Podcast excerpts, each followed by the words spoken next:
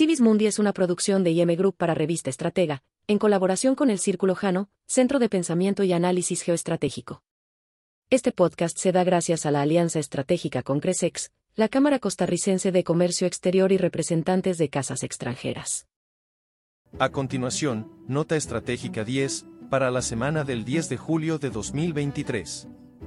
Estados Unidos exige a China que deje de hostigar a barcos en el mar meridional, el portavoz del Departamento de Estado de Estados Unidos, Matthew Miller, rechazó este miércoles 12 de julio las reclamaciones marítimas expansionistas en el mar de China Meridional, incluida la zona económica exclusiva y la plataforma continental de Filipinas e instó a China a que cese su acoso rutinario a los barcos que operan en sus respectivas zonas económicas de forma legal, a finalizar la perturbación de los derechos soberanos de los estados a explorar, explotar, conservar y gestionar los recursos naturales y a dejar de ingerir en las libertades de navegación y sobrevuelo.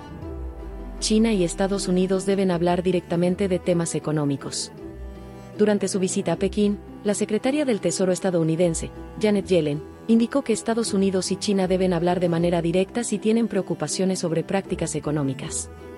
Afirmó que disociar la economía estadounidense de la China para reducir la dependencia con relación al gigante asiático es prácticamente imposible, a pesar de las tensiones comerciales bilaterales, y que una desvinculación de ambas economías sería desestabilizadora para la economía mundial.